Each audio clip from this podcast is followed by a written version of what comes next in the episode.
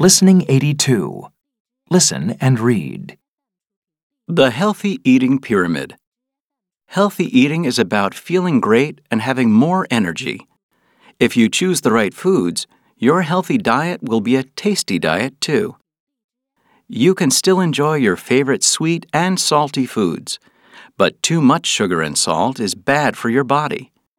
These foods should only be treats. Dairy products like milk, cheese, and yogurt are great because they contain calcium and keep our teeth and bones healthy. Tip Choose low fat dairy products.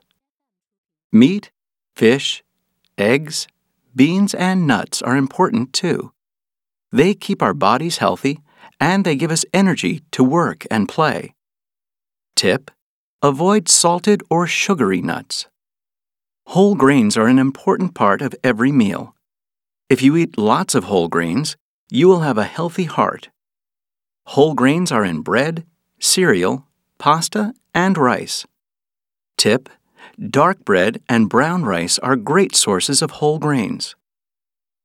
Fruit and vegetables are the most important part of a healthy diet. They are low in calories and full of vitamins.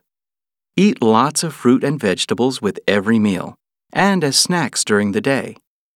Tip Fruit and vegetables with brighter or darker colors have more vitamins.